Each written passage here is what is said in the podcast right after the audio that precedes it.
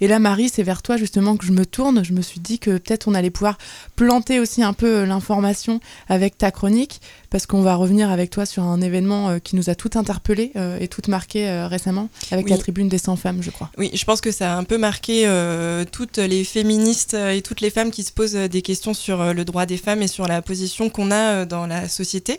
Et je me souviens, c'était le 9 janvier.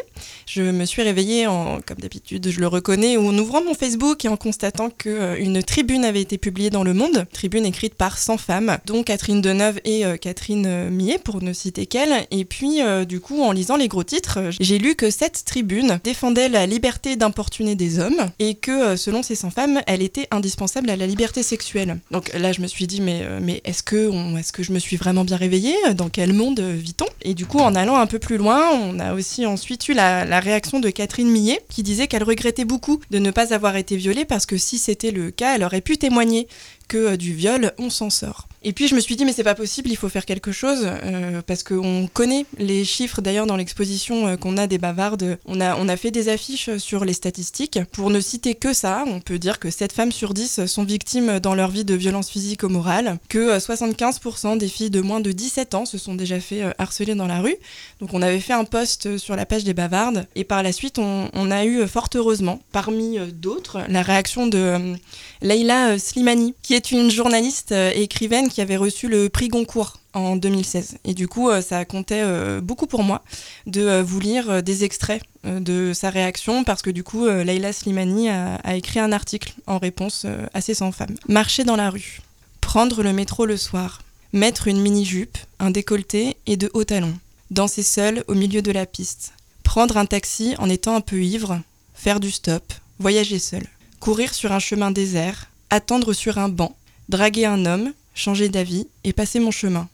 Me fondre dans la foule du RER. E Allaiter mon enfant en public. Réclamer une augmentation. Dans ces moments de la vie, quotidien et banal, je réclame le droit de ne pas être importuné, le droit de ne même pas y penser. Je revendique ma liberté à ce qu'on ne commande pas mon attitude, mes vêtements, ma démarche, la forme de mes fesses, la taille de mes seins. Je veux la liberté de vivre dehors, à l'air libre, dans un monde qui est aussi un peu à moi. Je ne suis pas une petite chose fragile, et les hommes ne sont pas, loin s'en faut, tous des porcs. Combien sont-ils, ces dernières semaines, à m'avoir bouleversé par leur volonté de ne plus être complices, de changer le monde, de se libérer eux aussi de ces comportements? Les hommes qui m'entourent rougissent et s'insurgent de ceux qui m'insultent, de ceux qui éjaculent sur mon manteau à 8 heures du matin, du professeur qui échange une pipe contre un stage, du passant qui me demande si je baise et finit par me traiter de salope. Mon fils sera, je l'espère, un homme libre. Libre non pas d'importuner, mais libre de se définir autrement que comme un prédateur habité par des pulsions incontrôlables. En moi palpite la peur de toutes ces femmes qui, dans les rues de milliers de villes du monde, marchent la tête baissée. Celles qu'on suit, qu'on harcèle, qu'on viole, qu'on insulte, qu'on traite comme des intruses dans les espaces publics. Dans les rues du Caire, de New Delhi, de Lima, de Mossoul, de Casablanca, les femmes qui marchent s'inquiètent-elles de la disparition de la séduction et de la galanterie? Ont-elles le droit, elles, de séduire, de choisir, d'importuner?